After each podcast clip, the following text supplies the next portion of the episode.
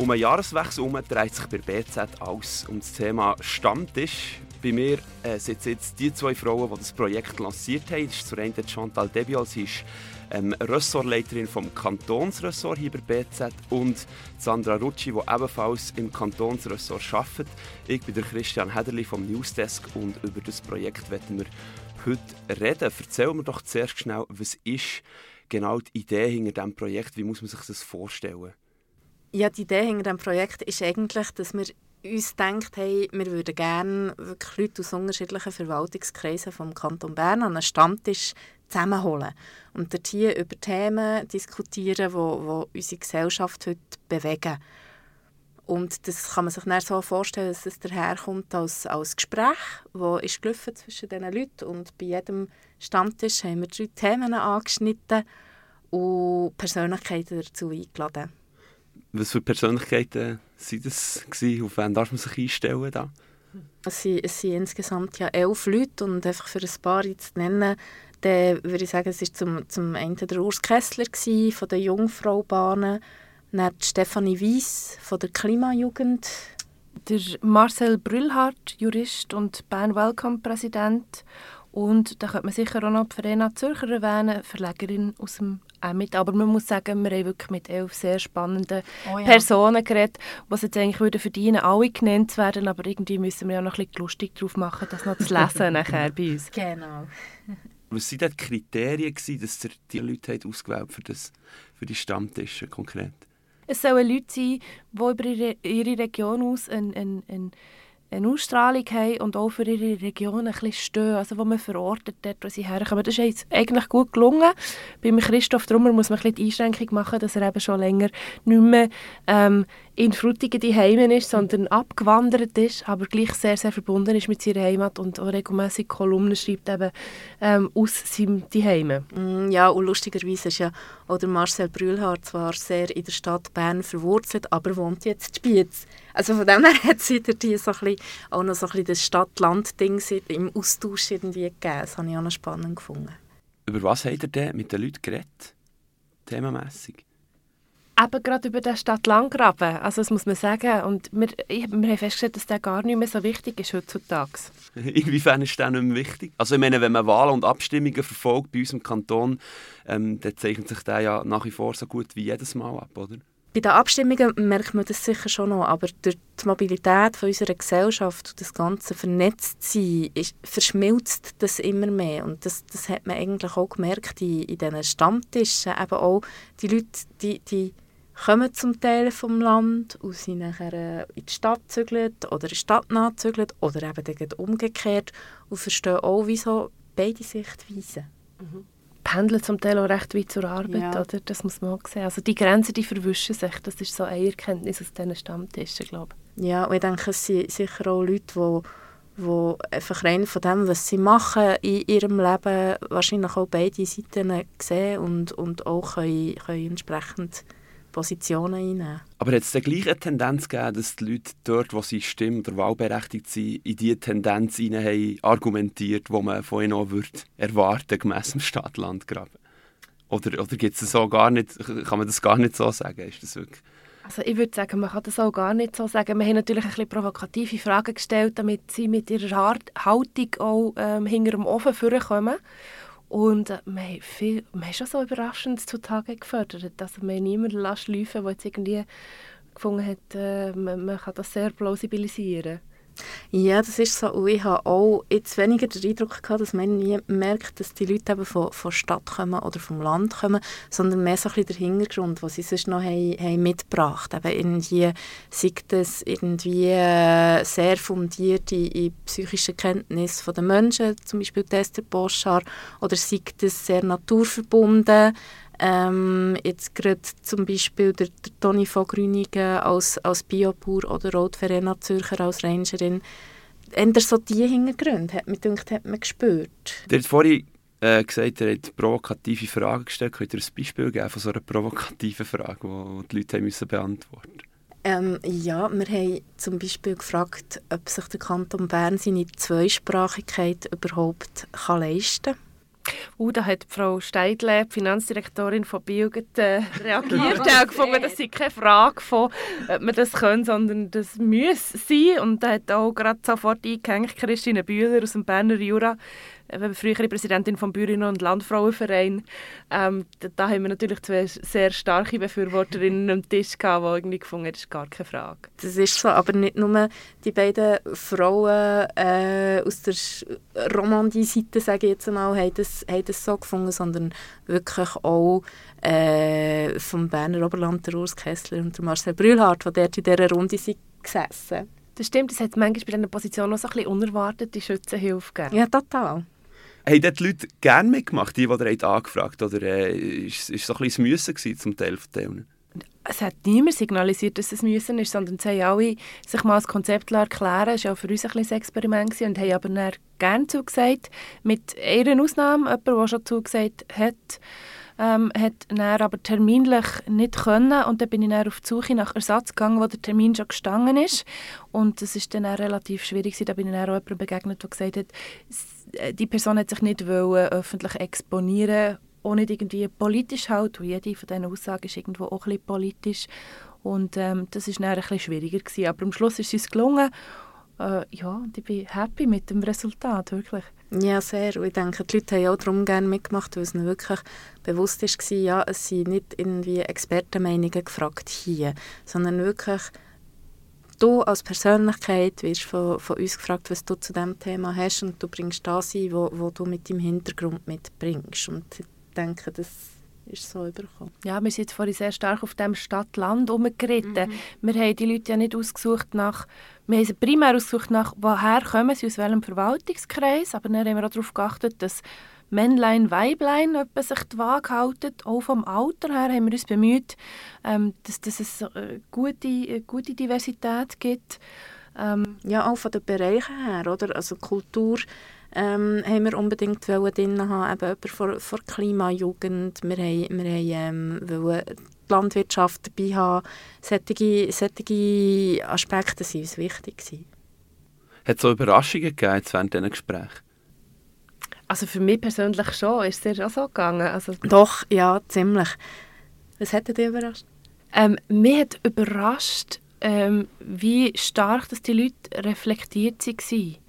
Ähm, wenn du einem Stammtisch bist, dann hörst du manchmal so ein bisschen oberflächliches Gepolter. Oder? Ja, die da zu Bern und die, äh, die machen sowieso, was sie wollen.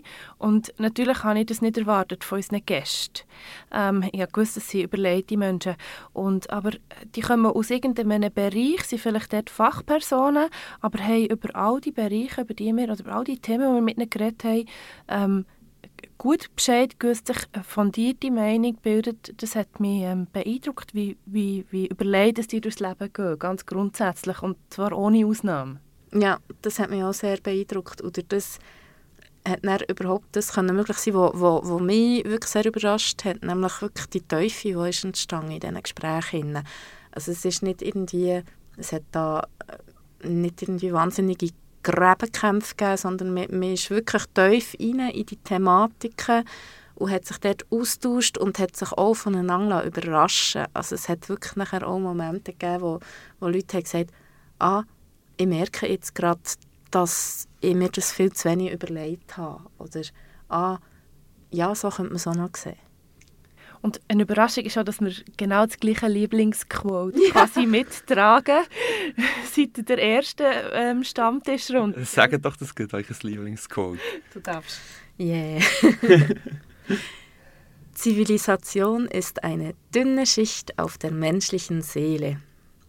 Zitat von von der Esther Poschar, ähm, Psychiaterin bezeichnenderweise und uns hat das beide sehr angerührt und wir mussten sagen, jawohl, das äh, finden, wir, finden wir auch, weil wir uns nämlich sonst nicht in die Gespräche haben eingemischt haben. Wir haben einfach die Fragen gestellt, wir waren Beobachterinnen am Rand und haben dann aber die Diskussion laufen und die ist immer selber gelaufen, aber da sind wir uns wirklich einig gewesen. Genau, in diesem yeah. Punkt. Und das Zitat ist gefallen im Zusammenhang mit der Diskussion rund um, um Asyl und Flüchtlingen. Er hat offenbar äh, viele brisante Themen diskutiert. Ähm, es, es, gibt ja, es gibt ja Gräben, es gibt Links-Rechts-Gräben, es gibt Stadt-Land-Gräben und so weiter. Jetzt, äh, was würdet ihr sagen als, als Fazit von diesem Projekt? Was können die Leute voneinander lernen? Was kann ich von jemandem lernen, der politisch völlig auf der anderen Seite steht als ich? Ich würde für mich sagen, dass wir eben doch als Menschen sind und dass unsere Gemeinsamkeiten, unabhängig von Couleur, von irgendwas, von politischer Einstellung, ähm, sehr, sehr gross sind, viel grösser als wir denken. Das ist auch so eine Erkenntnis. Ich glaube, die haben viel mehr gemeinsam, als sie eigentlich denken, auch wenn sie manchmal anders argumentieren.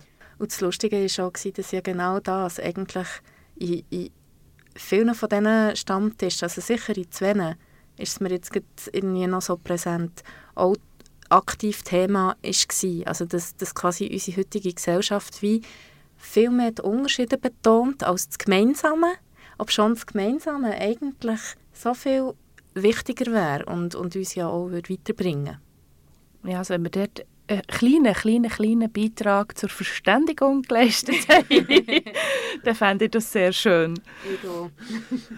Das Projekt Stammtisch wird insgesamt drei Doppelseiten geben in der Zeitung. Ähm, erzähl mal etwas über den Aufwand, den es gibt von Planung, ähm, das Projekt definieren, ähm, mit den Leuten reden, transkribieren und so weiter. Wie muss man sich das vorstellen? Also, ohne da unhöflich zu werden, der Aufwand ist ziemlich schweinisch. Also, der ist fernab eigentlich von unserem journalistischen Alltag. Wir haben durchaus auch größere Kisten, die wir manchmal schultern müssen. Aber man muss sich das so vorstellen, dass es ist ein Gespräch, wo zwei Stunden Aufnahme ist gelaufen, wo man dann transkribiert. Das hat drei mal 21 A4-Seiten gegeben, in einer normalen Schriftgröße. Und dann kürzt man das ab und ab und ab und ab. Aber das läuft alles so ein bisschen auch am journalistischen Alltag wie vorbei oder nebenher, braucht aber sehr viel Raum und ja, also wie gesagt, der Aufwand ist wirklich sehr, sehr groß. Aber das Resultat ist dafür umso schöner. Also es ist so ein Halbjahresprojekt. Ja, aber ich wollte sagen, National- und Ständeratswahlen sind ja noch nicht so lange her. Jetzt sind auch Bundesratswahlen, alles, was euch das Ressort betrifft. Geht das bei euch ohne Überstunde oder könnt ihr das alles prästieren? so ein grosses Ziel seid ihr ja heute nicht. Was auf das wirklich Antwort? ähm, ähm, nein, es geht nicht ohne Überstunden, ganz ehrlich. Aber es, halt, es gibt halt so Herzensprojekte, wo man dran schafft und wo man immer wieder irgendeine Säckchen Zeit dafür findet. Und auch an zwei Sessionen und den Wahlen vorbei. Also. Genau, und er halt einfach mal noch hier eine Stunde, dort eine Stunde und dieses und jenes und eins. So. Ja, irgendwie geht es dann aber schon. Und eben, wie du hast gesagt, es, das ist ein Herzensprojekt, so etwas, oder? Das ist auch etwas, wo, wo dir als Journalistin wahnsinnig Freude macht, wenn du das kannst umsetzen und wenn du wirklich merkst, du, kannst, du darfst da in die Teufel gehen und es wird auch sehr geschätzt von den Lesern. Und, und das, das habe ich auch mit der Erfahrung gemacht jetzt beim, beim Frauenstreik-Stammtisch und ich hoffe, dass es hier auch so wird sein. Und das macht schon sehr Freude, ja. Aber vielleicht noch als Abschlussfrage, denkt ihr, ihr habt jetzt gesagt, die Leute haben sehr äh, differenziert miteinander geredet, äh, haben differenzierte Meinungen auch gehabt, haben einander respektiert. Denkt ihr, das ist oder wäre auch so, wenn das Mikrofon abgestellt sind, respektive keine Journalistinnen daneben würden hocken? Also, es war ja sehr, sehr spannend, gewesen, wie das ist gelaufen. Wir haben nämlich immer zwischen diesen drei Themenblöcken, die wir hatten, pro zwei Stunden Gespräch, ähm, so ein bisschen Päuschen eingelegt, einfach so für ein bisschen la, setzen und so. Und spannenderweise haben aber die Leute voll weiter diskutiert in dieser Zeit. Also wirklich, und, und nachher noch fast tiefer als vorher. Und eigentlich auch bei allen von diesen drei Stammtischen ist es dann noch ein Moment gegangen, bis sich die Leute wieder haben können trennen voneinander. Also die Diskussionen sind weitergelaufen off the record sozusagen. Yeah. Okay. Ja, zum Teil auch on the record. Wir haben manchmal einfach auch ja. Geräte laufen und haben gesagt, wir stellen jetzt keine Frage mehr, Pause. Und die haben weiter diskutiert, die sind dann oft noch zusammengehöckelt und haben noch einen Kaffee mehr bestellt. Ähm, und ich glaube, das macht dir das Format so bestechend. Ein Stammtisch ist etwas, das versteht jeder und jede. Mhm. Wir, das war eigentlich auch ein Arbeitstitel, Stammtisch, und haben gemerkt, es gibt gar keinen besseren Begriff für das. Man hockt zusammen an einem Tisch und man unterhält sich und man diskutiert über Fragen, die sich einfach stellen im yeah. Alltag. Und so lustig war es beim, beim äh, zweiten Stammtisch, wo, wo wir nachher zusammengeräumt haben und raus sind vor dem Tralala hier sind einfach der Urs Kessler und der Marcel Brühlhardt immer noch dort gestanden, mit ihrer Diskussion in und wir so, okay, toll. ja, genau, ja. Und äh, schlussendlich haben wir noch eine Erkenntnis, die wir gar nicht erwähnt haben. Wir haben auch gemerkt, ähm, es war ja nicht nur eine Versuchsanlage, es war auch für uns in dem Sinne ein grosses Projekt, das wir zusammengestemmt haben. Äh, die Idee hat äh, Sandra eben in einem früheren Format entwickelt, aber äh, es hat auch mir jetzt gezeigt, wie wunderbar dass wir, dass wir da zusammen arbeiten. Ja, das war super. Also Respekt, gegenseitiger Respekt ist möglich, auch wenn die Meinungen vielleicht nicht immer die gleichen sind. Das vielleicht so als kleines Fazit, kann man das so sagen? Definitiv. Gut. Merci vielmals, äh, seid ihr hier bei mir gewesen. Das Resultat gibt es nächstens Leser BZ, Print oder online.